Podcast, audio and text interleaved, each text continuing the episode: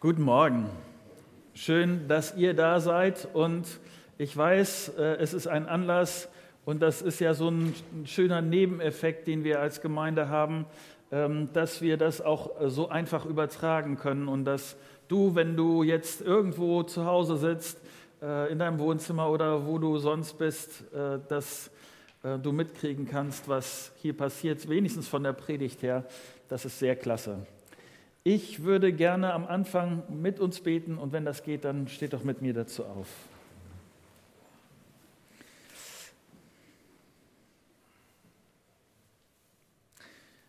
Jesus, du bist gekreuzigt worden und du bist auferstanden und du lebst.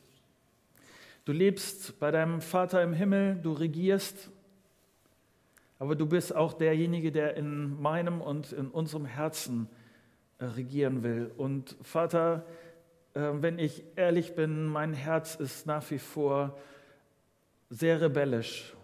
Und ich denke an der einen oder anderen Stelle noch sehr, dass, dass ich es besser wüsste.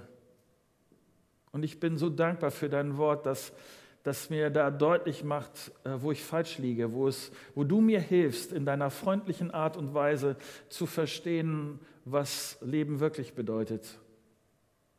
Und ich bitte dich darum, dass du diese Momente jetzt gebrauchst, um Klarheit zu schaffen, um deutlich zu machen, was dein Wille ist und wie du dir das vorstellst.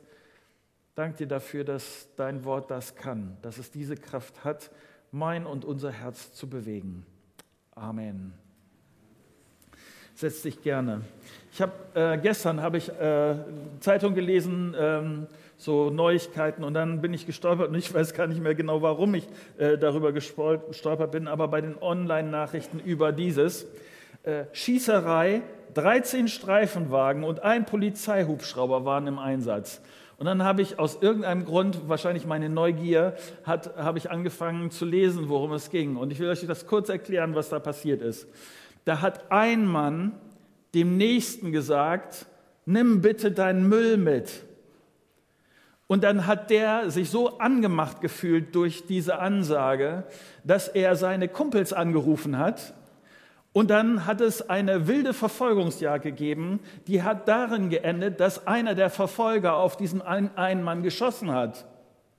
Das hat eine wüste Geschichte gegeben und ich dachte an dieser Stelle, Wahnsinn.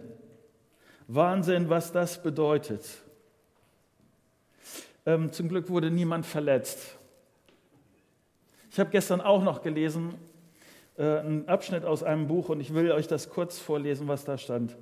Gott schuf die Menschen nach seinem Bild, damit sie Freunde werden können, Vertraute, liebevolle Kameraden für ihn, für Gott und untereinander.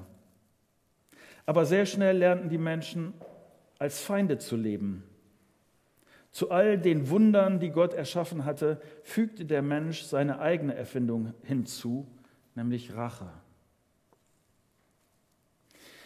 Beziehungen zwischen Menschen sind von Gott so gut gedacht und das, was daraus entstanden ist, weil wir dabei waren und unser Ding gedreht hat, das, haben, das kann manchmal so kompliziert und so schwierig sein.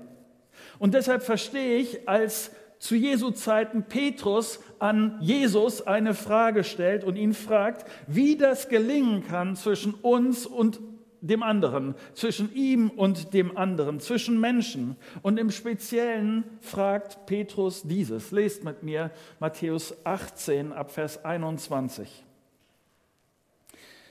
Da fragte Petrus, Herr, wie oft muss ich meinem Bruder vergeben, wenn er mir Unrecht tut? Ist siebenmal denn nicht genug?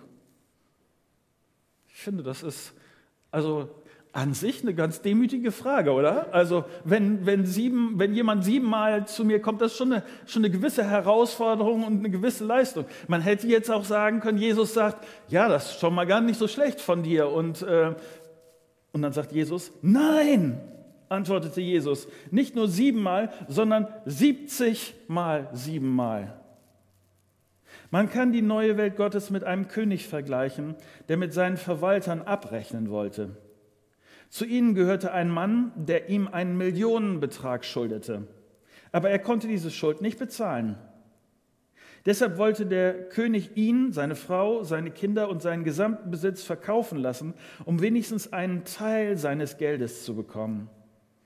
Doch der Mann fiel vor dem König nieder und flehte ihn an, Herr, hab noch etwas Geduld, ich will ja alles bezahlen. Da hatte der König Mitleid, er gab ihn frei und erließ ihm seine Schulden. Kaum war der Mann frei, ging er zu einem der anderen Verwalter, der ihm einen kleinen Betrag schuldete, packte ihn, würgte ihn und schrie, bezahl jetzt endlich deine Schulden. Da fiel der andere vor ihm nieder und bettelte, hab noch etwas Geduld, ich will ja alles bezahlen. Aber der Verwalter wollte nicht warten und ließ ihn ins Gefängnis werfen, bis er alles bezahlt hätte. Als nun die anderen sahen, was sich da ereignet hatte, waren sie empört und berichteten es dem König. Da ließ der König den Verwalter zu sich kommen und sagte, was bist du doch für ein hartherziger Mensch. Deine ganze Schuld habe ich dir erlassen, weil du mich darum gebeten hast. Hättest du da nicht auch mit meinem anderen Verwalter Erbarmen haben können, so wie ich mit dir? Zornig übergab er ihnen den Folterknechten. Sie sollten ihn erst dann wieder freilassen, wenn er all seine Schulden zurückgezahlt hätte. Auf die gleiche Art wird mein Vater im Himmel euch behandeln, wenn ihr euch weigert, eurem Bruder wirklich zu vergeben. Ich möchte noch eine zweite Textstelle dazusetzen und euch gleich sagen, ich werde heute Morgen zu diesem Thema Schwerpunkte setzen. Es, also das Thema an sich rechtfertigt, dass, es, dass ich sehr viel mehr dazu sage als für heute Morgen, aber ich werde äh, eure Geduld nicht strapazieren wollen äh, und nur äh, ein paar Schwerpunkte sagen, aber diesen Vers dazusetzen wollen. Lukas 17, Vers 3. Nehmt euch in Acht. Wenn dein Bruder sündigt, dann sage ihm, was er verkehrt gemacht hat. Tut es ihm leid, dann vergib ihm. Und wenn er dir siebenmal am Tag Unrecht tut und dich immer wieder um Vergebung bittet, vergib ihm. Zwischen Menschen ist es nicht immer einfach. Der Vater, die Mutter, der Mann, die Frau, Leute, die sich verletzt haben, das Kind, das enttäuscht ist, der Lehrer, der Arbeitgeber, der Dozent, der mich ungerecht behandelt hat, der Christ in der Gemeinde, der seine Macht mir gegenüber ausgespielt hat, der mich belogen hat oder was auch immer. Und was mache ich jetzt damit? Organisiere ich jetzt auch, wie das in diesen Nachrichten war, rufe ich meine Freude, Freunde an und sage, du nimm mal deinen Knüppel mit und die Pistole und lass uns mal sehen, was dabei rauskommt. Ich weiß, dass dieses äh, Thema von heute Morgen für manche von uns ein sehr schmerzhaftes Thema ist. Wie kann ich mit der Ungerechtigkeit, wie kann ich mit der Verletzung, die mir zugefügt worden ist, umgehen? Und wieder und wieder und wieder sagt Jesus dieses, wenn er über Vergebung redet, nämlich vergebt einander. Mir ist es an dieser Stelle wichtig, dass, bevor wir da einsteigen, Vergebung bedeutet nicht, dass ich die schlechten Dinge vergesse. Manche Dinge sind so tiefgreifend, so schmerzlich, so traumatisch, dass ich sie bis zum Ende meines Lebens nicht vergessen werde aber ich habe eine Wahl, welche oder wie diese Dinge auf mein Leben Einfluss haben. Ich habe eine Wahl, da, da, ob ich meinen Weg gehe oder ob ich Gottes Weg gebe, gehe. Ich habe eine Wahl, wie sehr diese Beziehung oder wie, wie sehr mein Umgang mit Vergeben meine Beziehung beeinflussen. Und ich finde das spannend, dass Jesus hier das durch diese Geschichte tut. Denn er sagt im Grunde genommen, Gott ist wie mein und dein König. Und ich und du, wir sind wie die Verwalter dieses Königs. Irgendwann wird Gott sehen wollen, was ich gemacht habe. Und die, die, die Geschichte sagt hier, dass ich und dass jeder in der Schuld dieses Königs steht. Diesem König bin ich schuldig, gut zu leben, so gut zu verwalten, wie es dem König gefällt. Aber das mache ich nicht. Das kann ich nicht. Ich habe Schulden bei diesem König und eigentlich, genauso wie in dieser Geschichte, hätte das üble Konsequenzen für mich. Aber jetzt habe ich, jetzt kapituliere ich vor diesem König, sage, ich kann das nicht bezahlen, sage, meine Schuld kann, damit komme ich selber nicht klar, das kann ich nicht aufwiegen. Und dieser geniale, liebevolle, barmherzige König sagt, ich vergebe dir.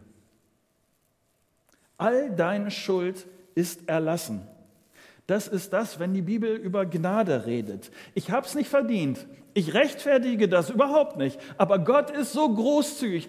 Gott ist so liebevoll dir gegenüber. Er gibt dafür das Leben seines Sohnes Jesus Christus. Er bezahlt für mich an meiner Stelle am Kreuz, damit Gott mir gnädig sein kann. Ich weiß nicht, wo du stehst, wenn du am Überlegen bist, ob Christsein etwas für dich ist dann ist dies das Kern, der Kern von Christsein. Gott will dir gnädig sein. Er ist der König. Ich lebe nicht so, wie Gott das gewollt hätte. Ich stehe da mit meinen Schulden. Und das ist nicht nur graue Theorie, sondern wenn ich sage, Gott, danke dafür, dass du mir gnädig bist, dann hat das ich gehe dann wieder ins Leben wie bei diesem Verwalter und dann muss das Konsequenzen haben. Dann hat das Konsequenzen. Wenn ich beschenkt bin, dann sagt Jesus hier durch diesen Text, dann ist das normal, dann ist das die Konsequenz daraus. Wenn ich großzügig Gnade erfahren habe, die Liebe und Barmherzigkeit Gottes erfahren habe, dann ist das normal, dass ich auch so mit anderen umgehe. Der Kern dieser Geschichte ist, hallo, du hast Millionen erlassen bekommen. Und dann kannst du doch nicht zu jemandem hingehen und mit ihm über zwei Euro diskutieren und ihm sagen, das, das funktioniert doch nicht. Gott ist gnädig und du nicht. Gott vergibt dir und du nicht. Ich will dir deshalb heute Morgen drei Fragen stellen und hoffentlich helfen uns diese drei Fragen weiter, denn es geht darum, wie ich anderen vergeben kann. Meine erste Frage ist, Vergebung will ich? Der Ausgangspunkt von dem, was Jesus hier sagt, ist, es gibt keinen Punkt, wo ich, wo ich sage, jetzt ist aber genug. Ich habe dir immer wieder vergeben, jetzt brauche ich dir nicht mehr vergeben. Diese Verse von Jesus sind hier ein Appell an meinen und deinen Verstand oder an dein, meinen und deine Entscheidungskraft. Äh, an Jesus will hier sagen, du stehst vor dieser Entscheidung, du sollst diese Entscheidung treffen und diese Entscheidung, wenn du, wenn du mit mir unterwegs bist, diese Entscheidung kann nur sein, dass du dem anderen vergibst. Jesus sagt, vergib ihm, vergib ihr. Jesus sagt, es gibt da keine Grenze. Du musst bereit sein, ihm immer wieder zu vergeben. Und die Frage ist ganz schlicht, bist du bereit? Willst du vergeben? Noch was, Jesus sagt hier, wenn die rote Lampe in deinem Herzen angeht und du denkst, dass jemand dich verletzt hast, hat und du bist, du bist dann dafür verantwortlich, hinzugehen und du bist verantwortlich dafür, den ersten Schritt zur Klärung zu machen. Der andere kann oft nicht erraten, dass du bei ihm irgendwie was verletzt hast. Der andere, ich, ich finde es sehr, sehr deutlich hier in diesem Text, dass Jesus mich herausfordert, wenn mich was verletzt, wenn, wenn, wenn irgendwas mir quer liegt, dann, dann ist es an mir hinzugehen und das anzusprechen. So zu leben, so daran zu gehen, so zu vergeben. Jesus sagt, das ist der Anfang von Gottes neuer Welt. Das ist das Ziel mit Jesus Christus in dir. Das ist Königreich, das ist Präsenz Gottes. Deshalb fängt Jesus dieses Gleichnis mit diesen Worten an. Man kann die neue Welt Gottes mit einem König vergleichen. Jesus macht diesen Vergleich, um dich und mich einzuladen, erste praktische Schritte mit ihm in dieser neuen Welt zu machen, Vergebung zu lernen, mich für Gottes neuen Weg zu entscheiden. Deshalb die Frage, wenn du hier heute Morgen bist, willst du vergeben? Ich weiß nicht, was deine Herausforderung dabei ist, wie du darüber denkst, an welcher Stelle du da über, vielleicht auch über deinen Schatten springen musst. Denn manchmal besteht die Gefahr, dass ich mich ganz gut als Opfer einrichte. Ich weiß nicht, ob du das kennst, aber manchmal tut das ganz, ganz gut, wenn ich Opfer einer verletzenden Tat geworden bin. Wenn ich das Mitleid, wenn ich die Aufmerksamkeit der anderen bekomme, wenn ich die Zuwendung bekomme, es tut gut, wenn jemand zu mir sagt, ach du Armer, du hast wirklich eine scheußliche Frau. Und die Arbeitsstelle, äh, du bist echt beneiden, äh, nicht beneidenswert. Und, ähm, und das tut so gut. Das verstehst du? Und deshalb will ich gar nicht vergeben, weil ich will gar nicht aus dieser guten Position heraus indem ich der Welt immer wieder erzähle, was dieser und jene an schlimmen Sachen getan haben und ich quäle den Täter und ich bestrafe ihn damit, dass ihn jetzt alle als den Bösen oder die Böse ansehen. Ich erniedrige ihn und wenn ich ihn niedriger oder sie niedriger mache, dann bin ich besser und das tut wirklich gut und ich richte mich als Opfer ein und ich vergebe nicht. Ich erlebe manchmal Leute, die sich die Geschichte ihres Lebens aufgrund dessen so zurechtgebastelt haben. Wie sie auf sich und den anderen andere sehen, meine Kollegen auf der Arbeit sind alle gegen mich, meine Arbeit, äh, Nachbarn mobben mich, meine Familie hat den Kontakt abgebrochen, ich finde keine Freunde, weil die Freunde sind immer so schlecht manchmal kommt mir das vor, so wie, wie jemand, der auf der Autobahn so ganz viele Leute entgegenkommt haben und sich darüber wundert, dass, dass so viele Leute ihm ge, äh, entgegenkommen und immer nur denkt, die anderen haben es falsch, die anderen, warum fahren die auf der falschen Seite? Dass ich zugebe, dass ich ein, zumindest ein Teil des Problems bin und es eben nicht nur die anderen sind. Vielleicht vergibst du nicht, weil du denkst, da ändert sich doch sowieso nichts. Vielleicht, weil du nicht neu verletzt werden willst. Und Gottes Hoffnung für dich und für mich ist, dass wir mehr und mehr verstehen, dass wir uns für dieses göttliche Prinzip entscheiden. Das göttliche Prinzip ist, wie Gott mir, so ich dir. Wie Gott mir, so ich dir. Willst du das? Etwas, was ganz schnell an dieser Stelle kommt, wenn ich mit Leuten darüber rede, ist die zweite Frage, nämlich die Frage, äh, kann ich das? Du sagst vielleicht, Jesus hat gut reden, siebenmal, siebzigmal vergeben. Da, da meint er ja im Grunde genommen damit, vergib immer, vergib immer. Bei dem, was mir angetan wurde, da vergeht das, das, das geht nicht so einfach. Mir nichts, dir nichts, das verschwindet nicht einfach. Oder ich kann das, oder doch? Unter Erwachsenen ist das ja tatsächlich manchmal schwierig. Ich bin da über eine Sache gestolpert, wo ich gedacht habe, ja, Kinder, glaube ich, haben da manchmal noch weniger Probleme. Neulich erzählte mich, mir einer, bei ihm vor dem Haus hätten zwei Kinder ganz fürchterlich gestritten. Und nach, nach dem Streithöhepunkt sagte der eine zu dem anderen, mit dir spiele ich nie wieder. Drehte sich um und sagte, na, dann bis um drei Uhr. ähm, so einfach geht das mit Erwachsenen oft nicht. Vergebung ist ein Prozess, manchmal ein langer, beschwerlicher, aber ich glaube ein göttlicher Weg, ein lohnender Weg. Jesus sagt nicht, dass das hier mit der Vergebung einfacher ist. Er sagt nicht, mach das deshalb, weil, äh, weil das immer so flutscht und so. Nee, überhaupt nicht. Aber Jesus sagt hier, dass Vergebung immer dran ist und dass sich Vergebung immer lohnt und dass es mit Jesus zusammenhängt.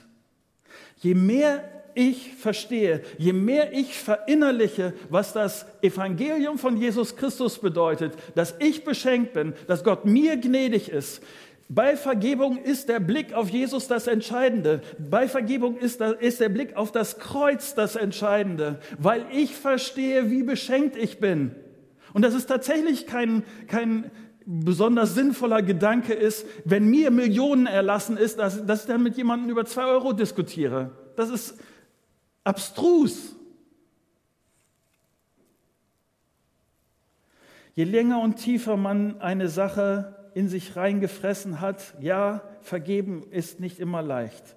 Und desto länger kann es dauern, bis man wieder Entlastung, erleben kann. Aber Jesus sagt hier, mein Weg, der Weg des Königs mit seinen Leuten ist, dass du anfängst, Schritte zu machen. Vergebung kann so ein langer Weg sein.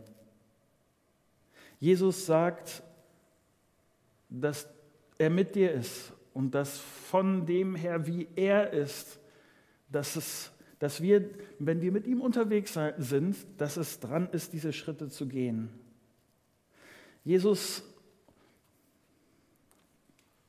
sagt im Grunde genommen damit, du hast alles, was du für diese Schritte brauchst.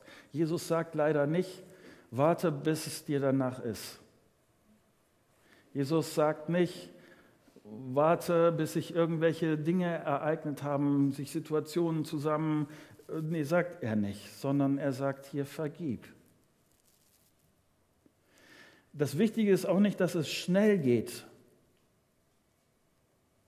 sondern dass ich auf Jesus sehe und deshalb den ersten Schritt tue und den Weg gehe, manchmal stolpernd, wieder hinfallen, ich weiß nicht, ob du das kennst, dass, dass man manchmal an, an dem Schmerz so festhält, dass, dass, äh, dass es einen Prozess braucht und dass man sich selber, ich ertappe mich dann, in wie wieder meine Gedankenkreise darüber anfangen und ich zu, damit zu Jesus gehen muss und sagen muss, ich will das nicht. Ich will verstehen, dass du derjenige bist, der mein Leben in Ordnung gebracht hat. Ich will mehr begreifen, dass alles vergeben ist durch dich, dass, du ein, dass ich begnadigt bin und so will ich auch mit den anderen umgehen. Das dritte, Vergebung mache ich. Ich will am Schluss sehr, sehr praktisch werden und äh, den Eindruck geben, wie das aussehen kann, wenn ich vergebe. Nochmal, Vergebung ist ein Prozess mit vielen kleinen Schritten und diese Schritte können ungefähr so aussehen. Das erste, ich will nach der Ansage Jesu leben. Manchmal ist für mich der erste Schritt oder in der Regel ist für mich der erste Schritt auf Jesus zu sehen. Und Jesus bedeutet mir so viel, dass ich schlicht tun will, was er sagt. Wenn Jesus hier sagt, wenn Jesus hier schreibt, vergib, dann ist das für mich ein Faktor. Weil es sagt, der, dem, ihm gehört mein Leben mein Leben dreht sich um ihn. Warum sollte ich dem widersprechen? Das ist etwas, wenn Jesus das sagt, ich will das machen. Ich will nach der Ansage Jesu leben. Das Zweite. Ich will das an mir begangene Unrecht ernst nehmen. Nicht, dass du mich falsch verstehst. Es geht nicht darum, die Dinge unter den Tisch zu äh, klären, die Verletzungen klein zu reden, ähm, sondern es geht darum, diese Dinge ernst zu nehmen. Meine Wut, meine Enttäuschung sind da und es hilft nichts, das einfach nur runterzuschlucken und rein äußerlich schnell zu sagen, oh ja, ich vergebe dir. Mm, mm. So überhaupt nicht. Unrecht bleibt Unrecht und es muss richtig aufgearbeitet werden. Ich glaube mit einem nächsten Schritt. Mit einer Entscheidung, ich will diesen Vergebungsprozess beginnen. Und es geht darum, will ich mich auf den Weg machen. Willst, will ich, willst du überhaupt, dass die Vorwürfe in meinem Herzen Stück für Stück abgetragen werden? Oder willst du lieber weiter an dem Schleppen dieser Last kaputt gehen? Vergebung muss ich wollen und dazu braucht es in der Regel, oder wenn es, wenn es schwerwiegender ist, braucht es einen vierten Schritt. Ich will einen, in einem geschützten Rahmen darüber sprechen. Wenn ich tiefer verletzt worden bin, dann brauche ich wahrscheinlich einen Raum, wo mir diese Verletzungen, wo, wo ich drüber reden kann. Ich will, diese, diese, dieser, dieses Gespräch, diese Offenheit, wenn ich jemand weiß, der mit Weisheit kommt, der dicht hält, wo ich das alles rauslassen kann und ich lege die Verletzungen im Gespräch auf den Tisch, jemand, der mich nicht verurteilt. Ich bin sehr dankbar für solche Leute in meinem Leben. Solche Leute haben in diesem Prozess für mich einen Unterschied gemacht. Und ich bin dankbar dafür, dass auch hier in der Christusgemeinde, dass es solche Leute gibt. Wenn du solch einen Menschen genannt bekommen möchtest, dann komm nach der Predigt gerne auf mich zu. Ein nächster Schritt. Ich will diese Sache bewusst an Gott vergeben. Wenn die Sachen auf dem Tisch liegen, dann geht es darum, sie nicht wieder in mein Herz einzupacken. Wenn, wenn, wenn es um diesen Vergebungsprozess äh, geht, dann gehe ich hin und ich versuche mein Bestes, komme ich gleich noch darüber, ich, darauf. Ich versuche das zu klären. Aber ich, was ich nicht will, ist, dass, dass ich die Last dessen wieder mitnehme. Ich bin so dankbar dafür. Das, was zum Beispiel in den Psalmen immer wieder betont wird, ist, dass Gott der Gott ist, der, der ähm, sich um die Gerechtigkeit kümmert dass ich nicht derjenige bin, der die Gerechtigkeit auf dieser Welt herstellen muss, sondern dass ich weiß, einmal macht Gott einen Strich darum und er ist derjenige, der für Gerechtigkeit sorgen will. Deshalb muss ich das nicht. Deshalb kann ich mich aus diesem ähm, Rache-Vergeltungszyklus herausbewegen und kann sagen, Gott, du bist derjenige, du kümmerst dich, du bist derjenige, der, und ich muss keine Rache üben. Vergebung heißt auch, die Verletzung und den Verletzer bewusst Gott zu überlassen. Nächster Schritt. Ich will für mich und den anderen beten. Ich habe damit äh, ganz erstaunliche Erfahrungen gemacht und äh, etwas, was ich dann tue, ist, ich bitte Gott, dass die Last, die ich trage, Stück für Stück abgetragen wird und ich den anderen mit anderen Augen, mit neuen Augen sehen kann. Ich bitte Gott darum, dass Gott mein Herz weiter verändert. Und ich habe erlebt, wie das angefangen hat und ich habe angefangen für Leute zu beten. Ich habe angefangen, sie zu segnen. Ich habe ihnen an, angefangen, ihnen Gutes zu wünschen und ich habe gemerkt, wie das rückgeschlagen hat auf mein Herz, wie mein Herz heil geworden ist dadurch. Und so kann es passieren, was Jesus uns vorgelebt hat, dass wir für unsere Feinde beten und sie segnen, weil wir uns entschieden haben zu vergeben. Noch ein letztes. Das habe ich genannt, ich will mich versöhnen, wenn möglich. Jesus sagt hier in diesem Text, dass es einen Unterschied macht, ob der andere, das in, in dieser Lukas-Stelle, ob der andere das seinen Fehler versteht und einsieht oder nicht. Natürlich macht das einen Unterschied. Das macht einen Unterschied in der Beziehung, wenn der andere anfängt zu argumentieren, seine Sachen zu rechtfertigen, überhaupt nicht einsichtig ist, weiter dagegen hält und so weiter. Dann ist das, dann werden, wird man oft an dieser Stelle nicht weiterkommen in der Beziehung. Aber das Ziel ist ein anderes. Das Ziel ist, dass beide zusammenkommen und dass die Bitte um Vergebung von beiden ähm, dass, dass derjenige, der verletzt hat, dass, dass er das versteht und einsehen kann und sagen kann, ja, das ist furchtbar das, und das wollte ich gar nicht und bitte vergib mir und dass das dass Vergebung gegeben und genommen werden kann. Das ist das Ziel. Immer wieder kommt an dieser Stelle die Frage, ob ich vergeben soll, wenn der andere nicht um Vergebung bittet. Ich, meine Antwort darauf wäre, ich schaue dabei auf Jesus, was Jesus getan hat. Und er hat mich geliebt, als sein, er hat sein Leben gegeben, als ich noch nichts von ihm wissen wollte. Ja, nicht jeder, dem ich vergebe, versteht auch, was, wie er mich verletzt hat, was er getan hat. Nicht jeder, mit dem ich vergebe, will auch Versöhnung. Aber weil Gott mir so freundlich ist, weil Gott mir so gnädig ist, weil Gott mein König mir so viel erlassen hat, deshalb will ich zur Versöhnung bereit sein. Etwas, das Stärkste, was ich aus diesem Text verstanden habe, ist dieses eine Prinzip. Wie Gott mir, so ich dir. Und ich hoffe, dass das das ist, was du, was du behältst, was du mitnimmst. Wie Gott mir, so ich dir.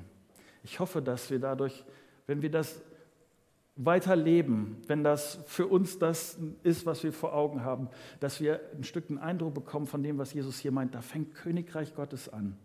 Da fängt das an, wie Gott sich das vorgestellt hat. Wie Gott mir, so ich dir. Soweit.